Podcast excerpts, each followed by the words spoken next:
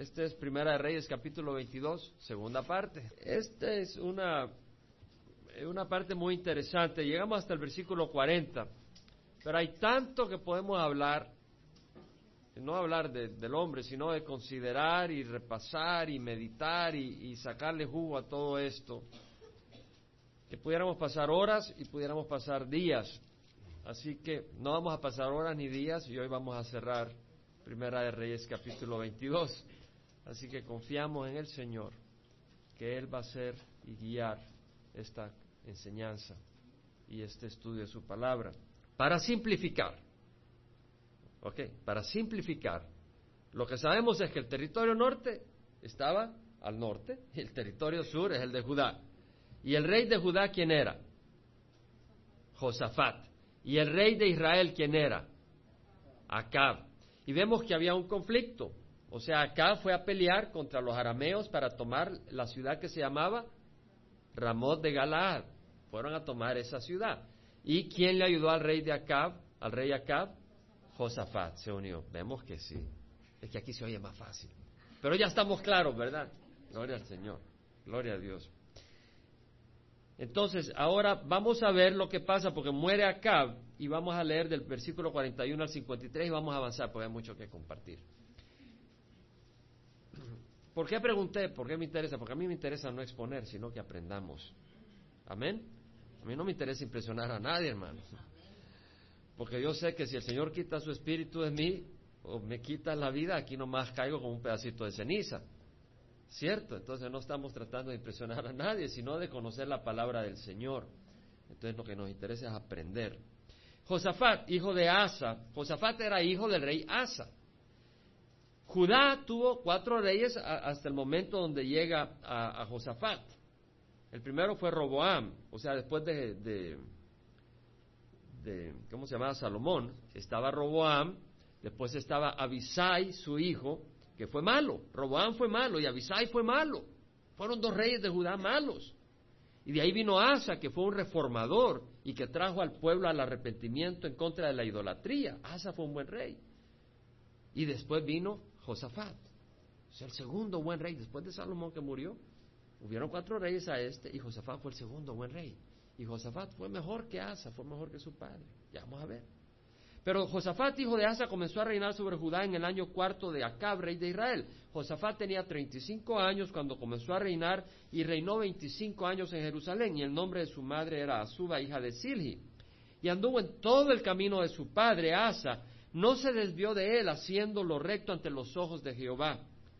Sin embargo, vemos a los 25 años, este hombre, perdón, a los 35 años, este hombre empieza a reinar bien. Y dice, sin embargo, los lugares altos no fueron quitados. Todavía el pueblo sacrificaba y quemaba incienso a los lugares altos. Bueno, yo investigué un poco y me voy a Segunda Crónicas. Y vamos a ir a Segunda Crónicas capítulo 17, donde dice que él quitó los lugares altos. Y no es que haya una contradicción, sino que acá el Primera Reyes está dando un resumen de reinado de Josafat. Y él cuando entró, él quitó todos los lugares de idolatría. Pero el pueblo seguía con un corazón idólatra. Y de ahí volvió a poner sus lugares altos. Y a Josafat dijo, como quien dice, ¿qué vamos a hacer?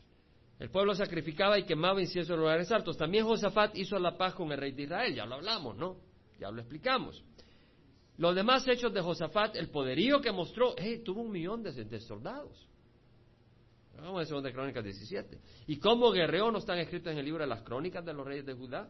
Y echó fuera de la tierra al resto de los sodomitas que habían quedado en los días de su padre Asa. Asa no había logrado extirpar a los sodomitas. Los sodomitas eran prostitutas masculinos, prostitutos masculinos de cultos paganos.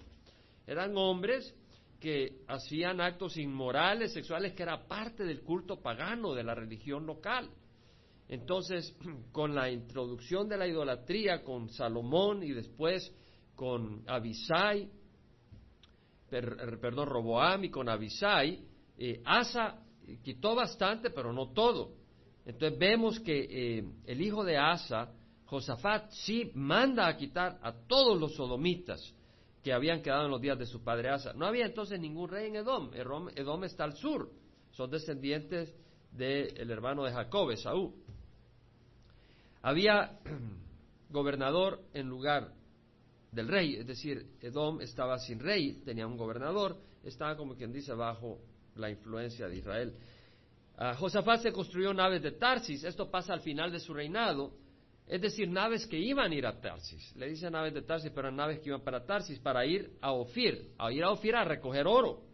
Ofir estaba al suroeste de Arabia, de la península arábica. Entonces, él tenía las naves en Esion Geber, que está en lo que es el Mar Rojo. El Mar Rojo, el Mar Rojo cuando entra y tiene la península arábica en este lado, y, luego tiene como dos cachitos, y por acá llega a desembarcar a Alexandría, lo que es Egipto. De este lado está Esion Geber, y ahí está eh, donde él estaba construyendo. Dice, Josafat construyó naves de Tarsis para ir, a, para ir a Ofir por oro, que era al suroeste de la península, pero no fueron porque las naves se rompieron en Sion Geber. ¿Por qué se rompieron las naves? Él construyó naves formidables. Porque él se alió con Ocosías. Porque cuando se murió Acab, el hijo de Acab, que se llamaba Ocosías, tomó el reinado y él se alió para construir naves, para tener ventajas comerciales. Pero fue un error, porque Ocosías era un malvado. Entonces ella cometió el error de que su hijo Joram se casó con el hijo de Acab, con la hija de Acab, y ahora, me, explico, y eso mientras él era rey, Josafat, y ahora vemos que cuando muere Acab se alía, o sea, se asocia con Ocosías. Cuidado cuando hacemos las cosas por razones comerciales, por razones económicas. Examinemos la parte espiritual de nuestras decisiones económicas.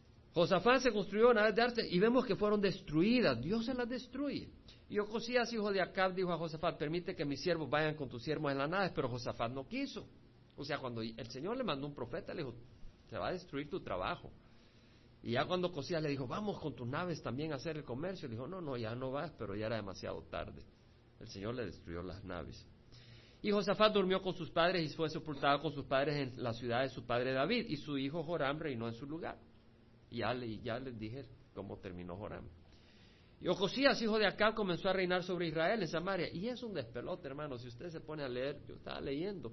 Joram tiene un hijo que se llama Ocosías. Ocosías tiene un hijo que se llama Joram. Trate de hacer ese desenvuelce. Ese es un despelote, hermano. Pero hay que escudriñar la escritura, amén.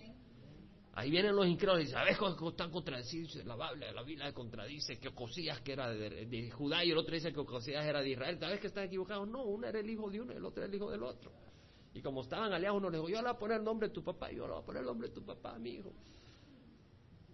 Pero el incrédulo, ya ves que la Biblia está llena de contradicciones, ¿a qué le van a decir a Dios cuando se presenten ante él?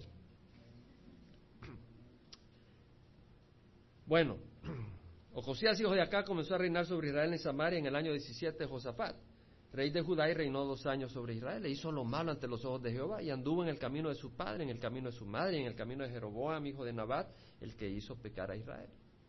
Sirvió pues a Baal y lo adoró, y provocó a ir a Jehová, Dios de Israel, conforme a todo lo que había hecho su padre. Vemos pues acá a Ocosías, un hombre malo, y que pues muere, eh, pero trajo eh, maldad reinó dos años sobre Israel.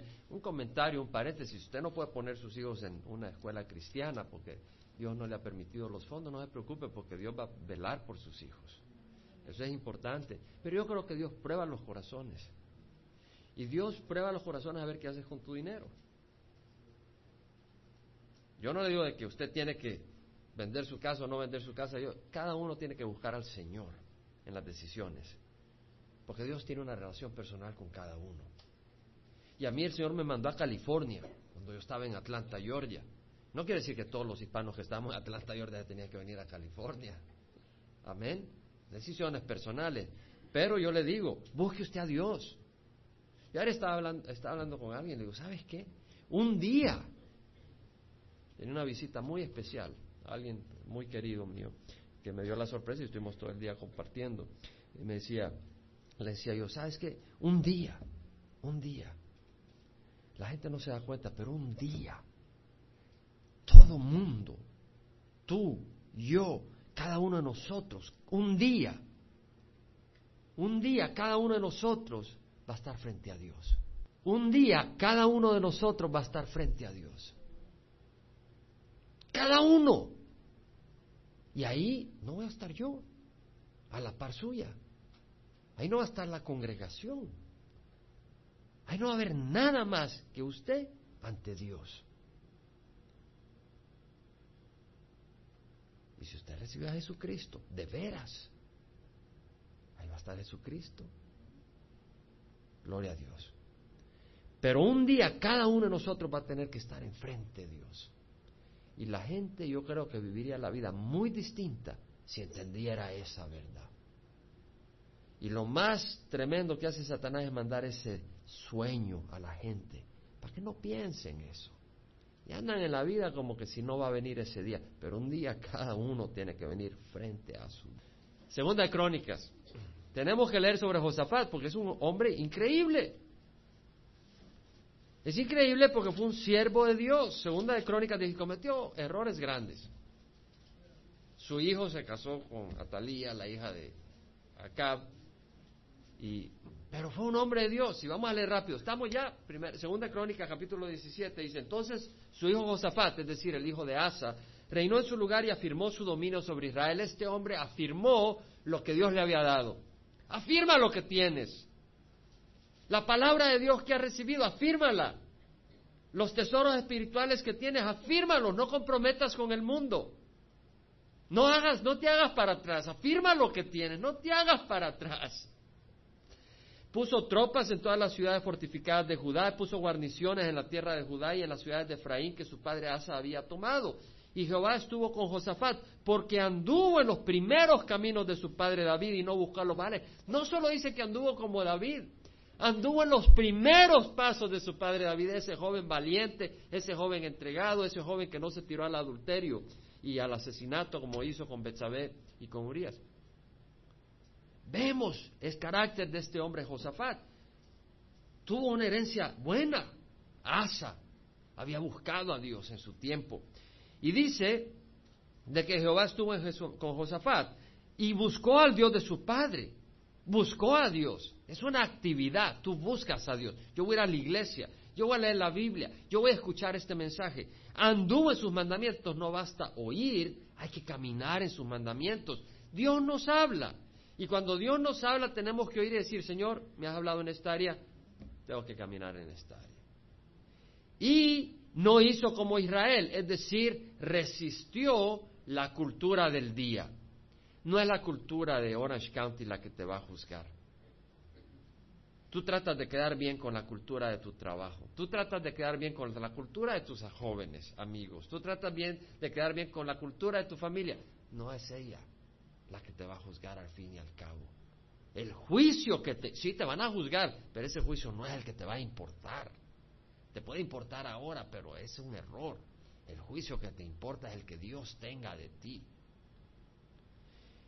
Y él no hizo como Israel, no siguió, como dice en Salvador, dice, donde va Vicente, va la gente. ¿Han oído ustedes ese dicho? Jehová estuvo con Josafat, ya vimos por qué, y veamos lo que dice, y su corazón se entusiasmó en los caminos de Jehová, y además quitó de Judá los lugares altos y las aceras. Vemos que quitó los lugares altos, quitó las aceras al principio, y su corazón se entusiasmó. Es decir, no solo dijo voy a hacer lo bueno, tenía un entusiasmo.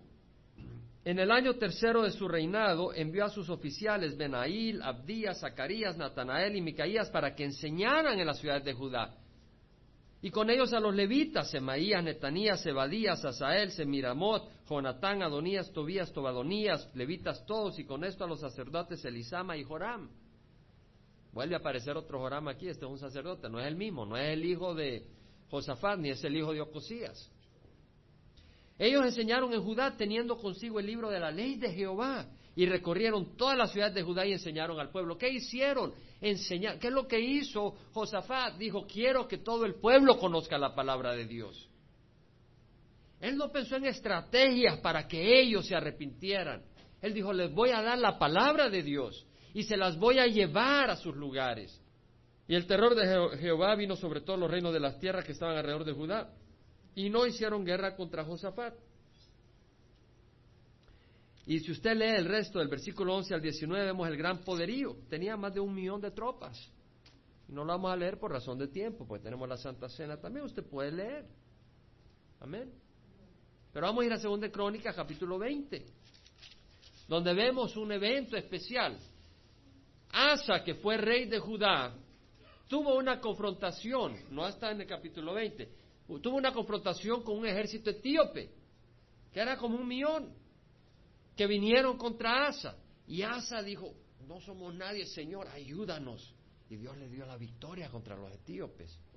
Después vino Baasa, que era rey de Israel, a confrontar a Asa, que era rey de Judá. Asa, Baasa, hermanos, yo estaba memorizándome esto. Baasa, que era rey de Israel, vino a atacar a Asa, rey de Judá. ¿Y qué es lo que hizo Asa? ¿Clamó a, Dios? No. Llamó a Benadad, rey de Aram, y le dijo, te voy a pagar, te voy a dar, te voy a contratar, pero ven y, y ataca al rey de Israel para que me dejen paz. Eso fue lo que hizo Asa, en vez de clamar a Dios. O sea que en la segunda situación él falló. En la primera clamó a Dios y Dios le dio la victoria contra un millón de etíopes. En la segunda situación, en vez de clamar a Dios, él contrató a los arameos para que vinieran a atacar a Israel, territorio del norte, porque Asa estaba al sur. De esa manera, el rey Israel, Baasa, dejó en paz a Asa y ya se lo quitó de la espalda. Pero vemos que Asa confrontó a los etíopes, a un millón de etíopes, victoriosamente porque se encomendó a Dios, aunque reconoció su debilidad. Vemos que lo mismo pasa con Josafat, hijo de Asa. Vamos a leer. Aconteció después de esto que los hijos de Moab y los hijos de Amón y con ellos algunos de los amonitas vinieron a pelear contra Josafat. Entonces vinieron algunos y dieron aviso a Josafat diciendo, viene contra ti una gran multitud más allá, del mar, de Aram y aquí están en Asesón Tamar, es decir, en Gadi. En Gadi está en la zona occidental del Mar Muerto, así en medio, cerca de Hebrón. Y Josafat tuvo miedo y se dispuso a buscar a Jehová y proclamó ayuno en todo Judá. Viene una tropa, miles de miles de miles contra Josafat, de Moab que está al sureste del Mar Muerto, de Amón que está al este y al norte de Moab, y de los hijos de Ser que estaban al sur. ¿Y qué hace Josafat? Tiene miedo, pero por eso no te descalifica. Si viene un enemigo formidable contra ti, más te vale la pena decir, wow, esto, no hay necesidad. Nada está pasando. No, no seas tonto, te van a, cortar la cabeza y te acabaste. Si se asustó, vio, consideró al enemigo. Pero se dispuso a buscar a Jehová y proclamó ayuno en todo Judá y se reunió Judá para buscar ayuda de Jehová aún de todas las ciudades de Judá vinieron para buscar al Señor. ¿Qué hizo Josafat? Él clamó a Dios. Él dijo, necesito de Dios. Y él dijo, hermanos, unámonos contra el enemigo. Para eso tenemos reuniones de oración. Hermanos, unámonos contra el enemigo. Unámonos. ¿No hay un enemigo que viene contra nuestros jóvenes? ¿O no, no hemos despertado? Yo quisiera pasar tiempo con los jóvenes, yo quisiera tener reunión con los jóvenes y, y oír de ellos y saber qué es lo que les preocupa y poder entender. Oremos por nuestros jóvenes, porque no es fácil, no es fácil. Porque una cosa es ir a la iglesia, pero otra cosa es estar apasionados por Jesús. Y a mí no me interesa llenar la silla de la iglesia con jóvenes porque vienen a la iglesia. Yo quiero que la iglesia tenga jóvenes que están apasionados por Jesús. Pero no son los jóvenes, lo mismo para los adultos, para los mayores. Hay ataques en distintas áreas. Entonces, unámonos. Se reunió Judá para buscar ayuda de Jehová, aún de todas las ciudades. Entonces Josafat se puso en pie en la asamblea de Judá y de Jerusalén. Este es un líder. Toma la iniciativa. Bueno, era el rey además y delante del atrio nuevo y dijo, oh Jehová Dios de nuestros padres, ¿no eres tú Dios en los cielos? Reconoce, tú eres poderoso en los cielos, tú eres el Dios de los cielos. Reconoce. Y no gobiernas tú sobre todos los reinos de las naciones. Reconoce que las naciones no están fuera del poder de Dios. Es una buena perspectiva saber que tu enemigo, sea quien sea, no puede trabajar fuera de la soberanía de Dios. Y no gobiernas tú sobre todos los reinos de las naciones. ¿Quién es el gobernador de los gobernadores? ¿Quién es el presidente de los presidentes? Jehová. Jesucristo. En tu mano hay poder y fortaleza y no hay quien pueda resistirte. Es decir, reconoce Josafat que Dios puede acabar con esos de un momento a otro. ¿No fuiste tú, oh Dios nuestro, el que echaste a los habitantes de esta tierra delante de tu pueblo Israel? Es decir, tú echaste a los amorreos, a los cananeos, a los eteos, a los jebuseos, a los fereceos. Puedes leer todo eso en el Pentateuco. Y la diste para siempre a la descendencia de tu amigo Abraham. Le diste esa tierra a quién? A la descendencia del pueblo de Abraham. ¿Quién es la descendencia de Abraham? Los israelitas. ¿Quién fue el hijo de Abraham? Isaac, en cuanto a la promesa, porque los ismaelitas no son de la promesa, son de la carne. Y de Isaac, Jacob y Esaú, pero Esaú perdió la promesa por, por un plato de legumbres. Entonces fue a través de Jacob. Entonces tenemos Jacob que fue llamado Israel, tenemos los israelitas. Los israelitas son los hijos de la promesa. Pero leemos en Romanos que todos aquellos que son de fe son hijos de Abraham. Pero vemos acá de que el pueblo de Israel tiene una promesa y dice Josafat, le diste esta tierra para siempre a la descendencia de tu amigo Abraham. ¿Y cómo llama Dios? Porque aquí está hablando Josafat, pero Dios se encarga que esta palabra aparezca acá. ¿Cómo llama Dios a Abraham? Amigo. ¿Sabes lo que es que Dios te llame amigo? ¿Has pensado en eso? Yo ayer pensé en eso. Y me puse a hablar con mi amigo Dios. Y no me tires piedras. Porque dice la palabra del Señor en Santiago 2, versículo 21. ¿No fue justificado por las obras Abraham, nuestro padre, cuando ofreció a Isaac, su hijo, sobre el altar? Es decir, las obras fueron prueba de que su fe era viva. Amén. Ya ves que la fe actuaba juntamente con sus obras y como resultado de las obras la fe fue perfeccionada, es decir, la fe fue probada, que era, viva. Pues tú me dices, yo creo en Dios, pero hacer lo que te da la gana, yo te digo, tu fe no se ha perfeccionado, una fe falsa. Una fe real, una fe real es una fe que es probada. Dios va a probar tu fe para que veas si tienes una fe verdadera o no. Y si tú tienes una fe que se acaba cuando vienen las tribulaciones, no era una fe viva. Tú estabas dependiendo de que Dios te diera este asunto, Dios te diera este carrito, Dios te diera esta persona, Dios te diera este trabajo. No era una fe puesta en Cristo, sino en lo que Él podía hacer por ti. No era fe, una fe que declaraba a Jesús como Señor y Salvador de tu vida, sino que tú estabas haciendo a Dios el siervo tuyo para hacer lo que te dé la gana. Y se cumplió la escritura que dice, y Abraham creyó a Dios y le fue contado por justicia y fue llamado amigo de Dios. ¿Por qué? Por creerle a Dios. Y porque esa fe estaba seguida de qué? De una obra que mostraba obediencia, de dar a su propio hijo Isaac en sacrificio, no lo retuvo, pero Dios sí, no lo sacrificó, él puso a su propio hijo Jesucristo. Amén. Entonces vemos de que Abraham es el amigo de Dios y Jesucristo mismo dijo, no hay mayor amor que este, que uno dé su vida por sus amigos. Vosotros sois mis amigos si hacéis lo que yo os digo. Ya no os llamo siervos porque un siervo no sabe lo que hace su Señor.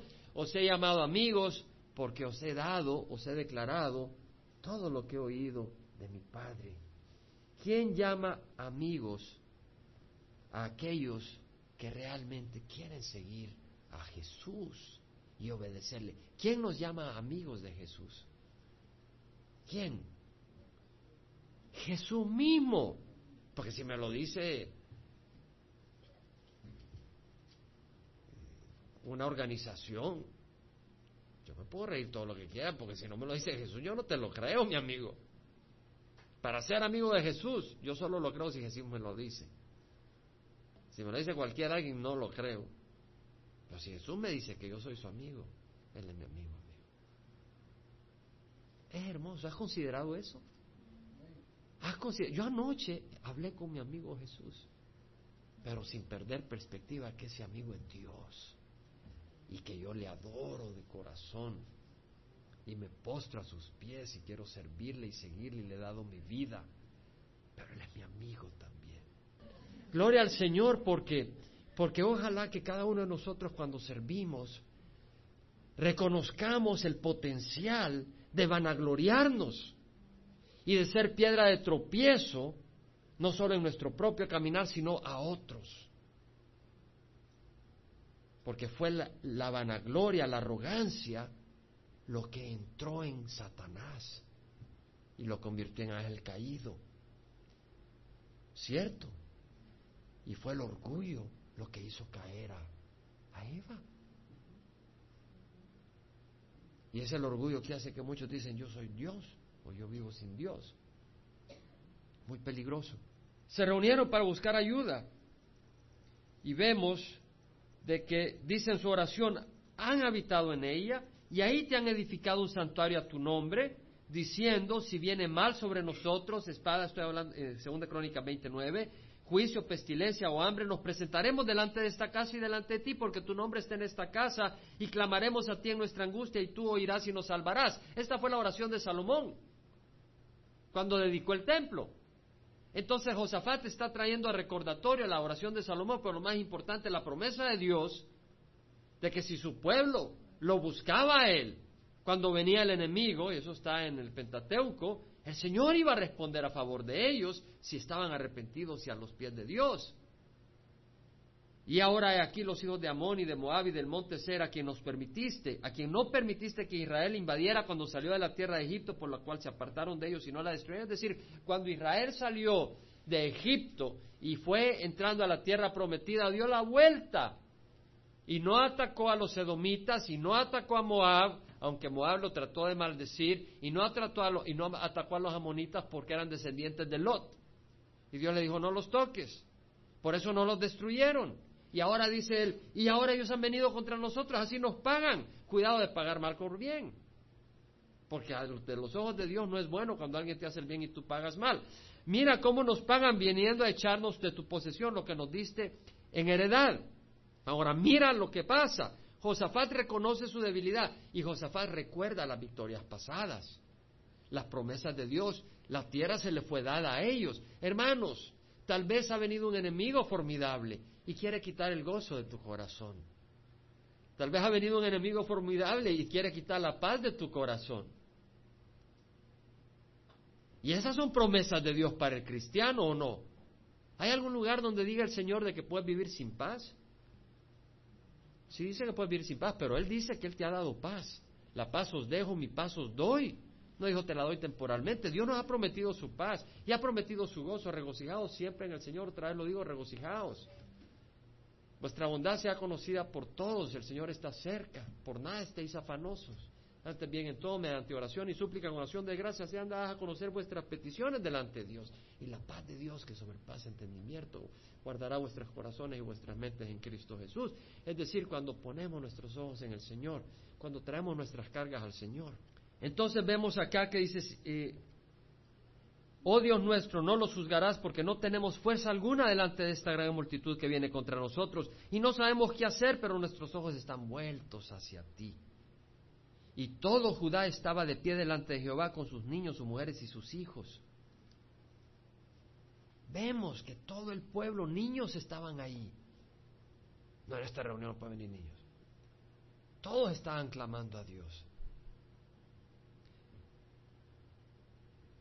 Entonces el Espíritu de Jehová vino en medio de la asamblea sobre Hazael, perdón, Jaasiel, hijo de Zacarías, hijo de Benaía, hijo de Jehiel, hijo de Matanías, levita, los hijos de Asaf, y dijo, prestad atención todo Judá, está el Espíritu Santo a través de este hombre. Habitantes de Jerusalén y tú, rey Josafat, así os dice Jehová, no temáis ni os acobardéis. Sí sintió temor. Puedes sentir temor, pero ahora mira lo que dice Dios, no, no, no te acobardéis delante de esta gran multitud, porque la batalla no es vuestra, sino de Dios. La batalla no es vuestra, sino de Dios. Esa es la promesa para el siervo de Dios, para la sierva de Dios. Es la promesa de Dios. Descended mañana contra ellos. He aquí ellos subirán por la cuesta de Cis y los hallaréis en el extremo del valle frente al desierto de Jezreel. pero no necesitas pelear en esta batalla. Apostaos y estad quietos y ved la salvación de Jehová con vosotros, oh Judá y Jerusalén. No temáis ni os acobardéis, salid mañana al encuentro de ellos porque Jehová está con vosotros. Es decir, no dice, cerra tus brazos y vete a esconder a tu cama. No, dice, ve a la batalla, pero yo voy a pelear por. Y no temáis, no os acobardéis. Ve a la iglesia, sigue estudiando la palabra no te acobardéis, sigue adelante. Yo tengo la última palabra, dice el Señor. Josafat se inclinó rostro en tierra y todo Judá y los habitantes de Jerusalén se postraron delante de Jehová adorando al Señor. Se levantaron los levitas de los hijos de Coat y de los hijos de Coré para alabar a Jehová Dios de Israel en voz muy alta. Se levantaron muy de mañana y salieron al desierto de Tecoa y cuando salían Josafat se puso en pie y dijo, oídme Judá y habitantes de Jerusalén, confiad en Jehová vuestro Dios y estaréis seguros, confiad en el Señor. Confiad en sus profetas y triunfaréis. Y habiendo consultado con el pueblo, designó a algunos que cantaran a Jehová y a algunos que le alabaran en vestiduras santas, conforme salían delante del ejército, que dijeran dar gracias a Jehová, porque para siempre es su misericordia. Es decir, puso cantantes enfrente del ejército, él tenía certeza que Dios iba a obrar. Entonces dijo, vamos a obedecer a Dios. Y los cantantes decían, eran no cantantes, cantantes de cantar música, eran adoradores. Decían, da gracias a Dios porque le es fiel. Su fidelidad para siempre. Y esa declaración de esa verdad era importante. Cuando comenzaron a entonar cánticos y alabanzas, el Señor puso emboscadas contra los hijos de Amón, de Moab y del monte Ser que habían venido contra Judá y fueron derrotados. Porque los hijos de Amón y de Moab se levantaron contra los habitantes del monte Ser, destruyéndolos completamente. Y cuando habían acabado con los habitantes de Ser, cada uno ayudó a destruir su compañero. Se mataron entre ellos, ya sea que hubo una confusión o que se enojaron porque uno agarró una posición y el otro otro y dijo, no, no, esa es la mía, y se empezaron a dar duro. Sea la razón que sea, se mataron entre ellos. Se acabó el enemigo entre ellos, o sea, no tuvieron que levantar una espada, ni una flecha tuvieron que tirar. Al llegar Josafat, bueno, cuando Judá llegó a la atalaya del desierto, miraron hacia la multitud y aquí solo había cadáveres tendidos por tierra, ninguno había escapado. Al llegar Josafat y su pueblo para recoger el botín, hallaron mucho entre ellos, incluyendo mercaderías, vestidos y objetos preciosos que tomaron para sí, más de los que podían llevar, y estuvieron tres días recogiendo el botín, pues había mucho, mucho botín. Al cuarto día se reunieron, tres días recogiendo botín. O sea que fue una bendición que viniera un enemigo formidable porque salieron ricos de ahí. Cuando viene una batalla, tú vas a salir rico si confías en el Señor. Si no confías en el Señor, vas a salir todo golpeado. Pero si confías en el Señor, vas a salir millonario. Es la promesa de Dios. Al cuarto día se reunieron en el valle de Beraca porque allí bendijeron a Jehová. Por tanto llamaron a aquel lugar el valle de Beraca hasta hoy. Y todos los hombres de Judá y de Jerusalén regresaron con Josafat al frente de ellos, regresando a Jerusalén con alegría, porque Jehová les había hecho regocijarse sobre sus enemigos. Hermanos, qué bendición. Qué bendición. Josafat fue un hombre de Dios que buscó a Dios y Dios lo bendijo, le dio victoria. En cambio, en lo que era el territorio de Israel, al norte, todos los reyes eran malos. Jeroboam fue malo. Su hijo fue malo. Y de ahí se levantó Baasa, que mató al hijo de Jeroboam para él eh, ser rey. Y él fue malo. Y cuando murió Baasa, que reinó por 24 años, estuvo su hijo Ela, que reinó por dos años y fue malo. Entonces mataron a él, a quien lo hizo fue Simri. Simri se levantó y mató a él. Y duró siete días, era mal rey. Y después de Simri vino Omri. Y Omri reinó 12 años y fue mal rey. Y después de Omri, Acab, que fue mal rey. Y después Ocosía, rey tras rey, tras rey, tras rey, tras rey, malo, hundiendo al pueblo en idolatría. Todo.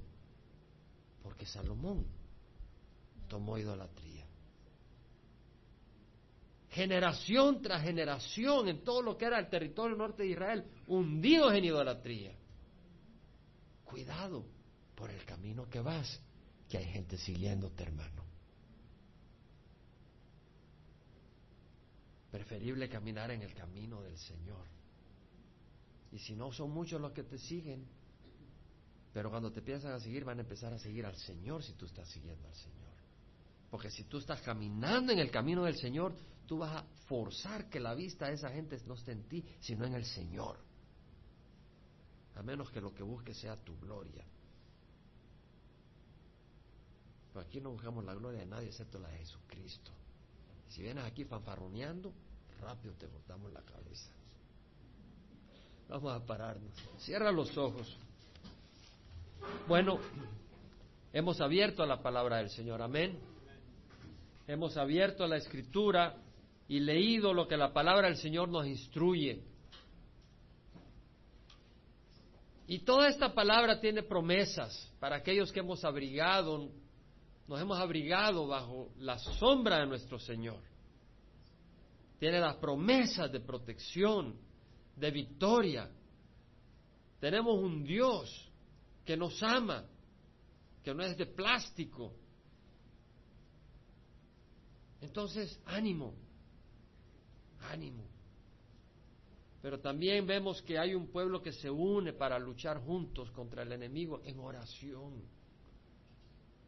Fue en oración y ayuno que se unió el pueblo. Esa fue la batalla, ahí fue que ganaron, reunidos juntos en oración y ayuno. Necesitamos ayunar, necesitamos orar.